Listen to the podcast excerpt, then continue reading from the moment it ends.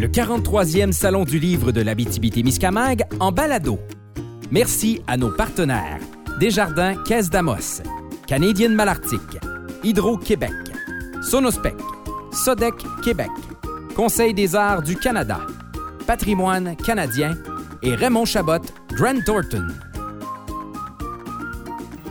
Toujours en direct du Salon du Livre. Merci euh, aux quelques-uns qui sont là dans la salle présentement. Pour ceux qui nous écoutent en différé sur le web, encore une fois, on vous remercie d'avoir euh, choisi cet épisode-là. Michael Bédard, qui est au micro. Très, très heureux de recevoir pour cette confidence d'auteur Anne-Marie Saint-Cerny. Bonjour. Ce que j'ai fait avec euh, les autres auteurs, Anne-Marie, c'est que plutôt que, étant donné qu'on se connaît pas, plutôt que de vous présenter de façon ingrate avec ma propre perception, je suis allé sur le site de votre maison d'édition pour trouver votre biographie. On va lire ça ensemble. Puis vous avez le droit de commenter, de corriger, de rectifier le tir. On verra si ça va bien se passer, mais je pense que ça devrait bien aller. Donc on va se lancer. Auteur recherché, c'est militante de terrain. Anne-Marie Saint-Cernier est active au sein d'organismes sociaux et environnementaux depuis plus de, 10, de 30 ans, en fait, notamment la Fondation Rivière et la Société pour vaincre la pollution qu'elle a dirigée. Jusqu'à maintenant, oui, les deux. tout est correct. Oui, oui. Arrivée sur les lieux cinq jours après la tragédie, elle travaille depuis à raconter l'histoire de Mégantic et de ses conséquences. Exactement. Alors, euh, alors oui, je suis une vieille militante. Je commence même à être parmi les vieilles militantes. Et, euh, si je regarde ce que, j'ai fait et ce que, ce que, je continue de faire, c'est de lutter de toutes mes forces euh, contre les souffrances évitables, et ce que le coroner a dit 47 fois dans le cas de Mégantic, les morts évitables. Alors, effectivement, j'ai donc été du côté des victimes à peu près toute ma vie. Euh, je suis venue euh, en Abitibi aussi euh, et j'ai participé à plusieurs études et j'ai appuyé des citoyens qui faisaient face à des minières. Euh, et, donc, dans le cas de Mégantic, mais j'ai aussi appuyé des gens euh, comme à Shannon, dans la banlieue de Québec, qui ont été empoisonnés euh, par la Défense nationale par du, du chlorure de vinyle, du TCE qu'on appelle. j'ai soutenu les victimes d'amiante. et, et dans tous les cas, j'ai perdu mes batailles ou, à peu près. pourquoi? Parce que les victimes ne sont même pas reconnues par euh, par les par les autorités. Sont, non seulement sont pas appuyées, mais sont laissées à elles-mêmes. Quand je suis arrivée à Mégantic, euh, cinq jours après le drame, euh, et pourquoi je suis allée là? Parce que ce qu'on nous disait officiellement, avait pas d'allure. Je veux dire, ça, ça, une simple recherche web nous montrait que il nous disait n'importe quoi. Et donc, avec mon collègue Daniel Green, euh, je vais le dire euh, le gros mot, c'est-à-dire, j'ai dit, ils sont en train de faire un cover-up. Et donc, on est allé euh, pour euh, échantillonner. À ce moment-là, je suis avec la société pour vaincre la pollution. Donc, échantillonner la contamination au cas où ça pourrait être utile éventuellement euh, aux victimes. Quand je suis arrivée là-bas, il euh, n'y a pas de mots pour décrire le spectacle. Il n'y a pas de mots. Et tout ce que je peux vous dire, c'est ce qui m'est resté en moi. Euh, c'est des regards hébétés. Euh, et, l'odeur mêlée de, de benzène, de mousse, de brûlé et ce qu'on était sûr de chair calcinée, même si en réalité ça devait pas être vrai, mais on, sentait la chair calcinée et tout. Et j'ai voulu savoir euh, qu'est-ce qui s'était passé là dans le monde? Et, et comme chaque fois, on me donnait des réponses euh, et à tout le monde, et on donne encore la même réponse. C'est un gars tout seul en haut qui n'a pas mis assez de frein, puis ça, ça faisait pas de sens. Et j'ai su cette fois-là que Mégantic serait comme le symbole de tout ce que j'avais vu toute ma vie. Euh, je le pressentais. Euh, c'est-à-dire des, des, des, prédateurs, littéralement, qui, faut, qui doivent faire de l'argent fou pour leurs fonctionnaires dans un temps rien, des autorités qui laissent faire et qui laissent les victimes euh, se débrouiller dans leur sort et les victimes laissées à elles-mêmes qui essaient de survivre, de savoir ce qui se passe et tout ça. Et j'ai décidé qu'à Mégantic, j'irais au fond des choses. Et j'ai passé cinq ans à fouiller, à fouiller la merde, si vous me passez l'expression, parce que j'ai fait les, les, des documents, j'ai interviewé plein de gens, j'ai euh, suivi les procès, et puis je me suis dit, au moins, je vais aller euh, au fond des choses. Et à l'heure actuelle, ça reste encore, j'avais promis aux gens de Mégantic de leur apporter une réponse sur ce qui s'est passé. Et à l'heure actuelle, mon livre reste, à part un autre livre euh, plus petit en anglais, la seule réponse qu'ils ont à leur drame euh, épouvantable. Ce qui m'a marqué, moi, c'est que sur euh, la, couverture, c'est inscrit Mégantic, mais suffit d'ouvrir les deux premières pages pour voir le sous-titre qui est en fait Mégantic, une tragédie annoncée. C'est ce qu'explique en 300 pages environ le livre. Selon toutes les recherches que vous avez faites, les cinq ans que vous avez passés là, qu'est-ce qui fait que c'était une tragédie qu'on pouvait prévoir?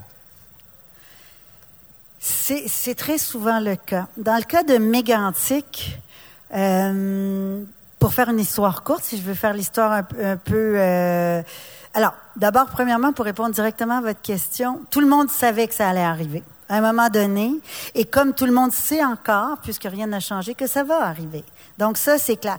Alors, c'est des milliardaires à la trompe de New York qui ont décidé que de faire de l'argent avec une compagnie de chemin de fer qui était le CP, qui est le grand organisateur, en, cinq, 5-6 ans, c'était pas assez vite. Fallait faire des milliards beaucoup plus rapidement. Donc, ils sont allés chercher, euh, ils ont pris le contrôle de la compagnie, nommé William McMahon, parce que je tiens à nommer les noms des responsables. Euh, il est allé chercher un, directeur ou un président de, de, de chemin de fer qui s'appelle Hunter Harrison, qui a essentiellement, c'est pas compliqué pour faire de l'argent très rapidement. Qu'est-ce qu'on fait? On met tout le monde dehors, on n'entretient plus rien et on rentre des revenus à fond la caisse avec des clients. Alors ce, qui, que fait Harrison, il a mis une tonne d'employés dehors. C'est bien qu'on s'est retrouvé éventuellement avec un seul conducteur de train. Euh, tout ce qui était entretien euh, a été supprimé, ou à peu près. Et c'est tellement cynique que euh, il disait, je le sais très bien que mes rails qui datent de 1950 sont pas assez solides pour les nouveaux trains que j'ai, mais je suis quand même pas pour investir dans une entreprise qui, euh, qui on ne sait pas qu'est-ce que ça va donner. Alors donc, ils ont baissé les coûts au maximum. Euh, et là, ils sont allés chercher le pactole, l'or noir. Et il s'est adonné que le CP avait euh, des, la seule entrée directement dans ce qui était la business la plus boomante euh, en 2008-2010, c'était l'or noir, le pétrole de schiste du Dakota du Nord. Et donc, qui est extrêmement explosif. Ils le savaient tellement bien que c'était extrêmement explosif qu'ils ont falsifié euh, les placards vous devez tous connaître ça, les placards d'identification des produits euh, pour les premiers répondants s'il arrive quelque chose. Donc, ils ont falsifié ça parce que s'ils mettaient le produit le plus dangereux, comme ils auraient dû faire, il aurait fallu qu'ils payent plus cher. On va payer plus cher quand même. Alors donc, ils ont fait ça et Hunter Harrison a, sans qu'on s'en rende compte personne, inventé les nouveaux trains, c'est-à-dire ces longs, longs, longs serpents qui vont jusqu'à 2 km, qui peuvent être conduits par une seule personne et dans lesquels tu n'as que des citernes. Si elles sont noires, euh, c'est du pétrole. Si elles sont blanches, c'est des produits dangereux, parfois extrêmement dangereux. Et, donc, ils appellent ça les trains blocs, des unit trains qui filent jusqu'aux clients. Et là, il faut qu'ils trouvent des clients. Et ils ont trouvé Irving. Euh, et Irving était ravi parce que, euh, en passant par Mégantic, ça, ça faisait sauver beaucoup, beaucoup d'argent. C'était la ligne la plus directe. Et bien sûr, tout le monde savait qu'il manquait un petit bout au CP, que le petit bout, c'était MMA, que MMA avait le pire bilan en Amérique du Nord d'accidents et, que ça faisait plusieurs fois que ça arrivait, le même type d'accident. Et, euh, mais ça fait rien, ça coûtait moins cher. Alors voilà ce qu'on a fait. Irving recevait le pétrole explosif, sachant parfaitement qu'il était mal identifié, que c'était dangereux. Donc tout le monde savait tout et ça c'est la partie prédateur pour faire de l'argent. Maintenant, vous, vous, allez me dire, mais ça n'a pas de sens. Il y avait nos élus, nos ministres, nos lois, nos règlements. Eh bien non. nos lois, nos règlements, euh, euh, non. Alors, et là, je vais, faire un, aparté, si vous le permettez, parce que vous avez d'autres questions, mais je suis venue souvent, je me suis occupée par exemple du cas de Malartic. Et à Malartic, par exemple, il y a des tonnes d'infractions au règlement, par exemple pour le bruit. Alors, le ministère Bon Enfant envoie une infraction, personne ne fait rien, il lève la norme, mais il y a une norme. Alors, elle s'est pas appliquée, tout le monde s'en fout, mais il y, a, y, une norme. Et c'est là que j'ai découvert à ma stupéfaction que pour les chemins de fer, il n'y a pas de norme. C'est la compagnie, ils appellent ça des règles. Il n'y a pas de. Alors, la loi dit la compagnie doit appliquer ses règles, mais c'est la compagnie qui fait ses règles. Elle décide ce qu'elle veut. Elle pouvait mettre un seul homme sur des rails brisés, euh, avec un train euh, brisé dans les montagnes, un train d'un kilomètre et demi, et il y avait juste elle qui décidait ça. Et, et alors ça, c'est toute une série de ministres. Et comme la compagnie s'auto-surveille, un peu comme les minières ici, on connaît ça, l'autosurveillance, donc euh, l'autodéclaration. Donc, il n'y a personne qui surveille les compagnies de chemin de fer. Elles font ce qu'elles veulent quand elles veulent. Et c'est tout. Et ça, c'est une série de ministres, oui, qui a commencé avec les, euh, les conservateurs, mais le ministre Baird, le ministre Lebel, tous ces gens-là qui ont signé en bas de la page pour dire aux minières, vous savez ce que vous faites, faites-le, puis... Euh, et, c'est encore comme ça. Alors, voilà l'histoire de Mégantic, les prédateurs, les, les, élus qui leur ouvrent la porte et qui graissent les, les, gonds pour pas que ça fasse de bruit, pour pas que les gens entendent, et les victimes laissées à elles-mêmes. Ça, c'est le fruit de vos découvertes qui vous ont justement amené jusqu'à William Ackman. Oui. Nous, on pense à Mégantic, c'est dans le coin de l'Estrie, c'est cette tragédie-là. Mais là, on s'est rendu, grâce à vos recherches, jusqu'à Wall Street. Quand, quand, vous vous êtes embarqué dans cette histoire-là, puis que vous, vous vous êtes rendu compte que ça s'est rendu jusqu'à Wall Street, est-ce que vous aviez l'impression de mener une bat bataille du type David contre Goliath? Euh, oui, mais n'importe quel militant va vous dire que c'est très souvent ça. Oui, euh, mais est-ce que ça m'a étonné vraiment? Oui, j'avoue. Parce que quand je suis revenue de Mégantic au bout de dix jours, la première fois, j'ai voulu savoir à qui appartenait le train. Et oui, à ma grande stupéfaction, naïveté, pourtant j'avais vu neiger, euh, j'ai googlé CP parce que je me disais un train, tu sais, on connaît pas tellement ça les trains. Je veux dire, je m'étais jamais arrêtée au train comme tel. Et donc, euh, je pensais que c'était encore gouvernemental. Et à ma stupéfaction, il sort, euh, je sais pas si vous connaissez les revues de, de glamour, Vanity Fair et Forbes et tout ça. Et il sort cette tête d'homme avec un complet Armani à 2-3 000 pièges, j'en suis sûre, souriant, les cheveux gris et tout, et qui, et, et qui est le héros du jour. Carrément, c'est la vedette économique du jour parce qu'il a fait 2 milliards en une heure et demie dans la crise de 2008. Euh, parce que lui était du bon côté des choses. Il a fait, il a parié contre toutes les compagnies de, de prêts hypothécaires qui se sont effondrées. Donc tout le monde a été jeté à la rue. Mais eux autres, ils ont fait 2 euh, milliards en, en, deux heures. C'est pas compliqué. Euh, et, donc, il joue au golf avec André, au, tennis avec André Agassi. Il va dans toutes les, il, partout. Il, c'est un homme parfait que tout le monde écoute. Il est dans tous les médias. Et pourtant. Il est adulé. et pourtant, quand tu regardes ce qu'il a fait, oui, il y a Mégantic, mais avant ça, il avait acheté euh, euh, Marks pas Marks and Spencer, j'oublie le, le, nom m'échappe. Euh, mais pas Macy's. En tout cas, la, la, une la plus grande chaîne de, au détail aux États-Unis, le nom va me revenir. Il a mis 19 000 personnes dehors, littéralement. Et quand il a quitté ça, après avoir, il a perdu un peu d'argent, paraît-il, mais c'est encore drôle. Euh, quand il a quitté ça, ben la, chaîne était agonisante. Il a fait la même chose au Québec avec Valiant euh, où euh, il a fait un désastre dans la fraude. Alors, mais il est adulé, c'est un de nos héros. Puis c'est rendu tellement la norme qu'on les élit maintenant, ces gens-là, nos héros à la Trump. Il n'y a pas d'autre mot que ça. Pour euh, répéter ce qu'on a dit en, début d'entretien, de, vous êtes arrivé seulement cinq jours après la tragédie. Vous, vous avez un travail à faire, vous voulez commencer des recherches. Comment ça, comment ça s'est passé pour vous d'avoir à commencer des recherches, faire votre travail dans des circonstances, vous parliez de l'odeur tantôt, mais dans des circonstances aussi horribles? Ben alors, euh, nous, ce qu'on voulait, c'est faire des échantillons, parce que euh, le plus important, c'est d'avoir des faits véridiques, fiables. Et moi, et avec mon collègue, on a toujours fonctionner avec la science. Il n'y a rien comme la science. Alors donc, on voulait prendre des échantillons, mais la zone rouge, euh, on pouvait pas avoir accès, mais de toute façon, on était psychologiquement incapable de prendre du sol parce que on savait pas à l'époque il y avait combien de morts. On savait pas où ils étaient. Et donc, tu étais incapable de faire ça. Et donc, Mégantic, c'est un grand, grand lac et c'est l'entrée, le, début du fleuve, de la rivière Chaudière. Donc, il y a un barrage d'à peu près, euh, je sais pas, moi je dirais 20, euh, 20 mètres. Et, euh, donc, la rivière commence là. Et donc, on s'est retrouvé sur la rivière parce qu'on pouvait plus aller dans la ville. La ville était coupée en deux et tout le monde devait faire un détour de 10 kilomètres euh, pour aller à l'autre partie de la ville. Pour rejoindre l'autre ville, il fallait faire un grand détour par le parc industriel. Et à cet endroit-là, il y avait un deuxième pont.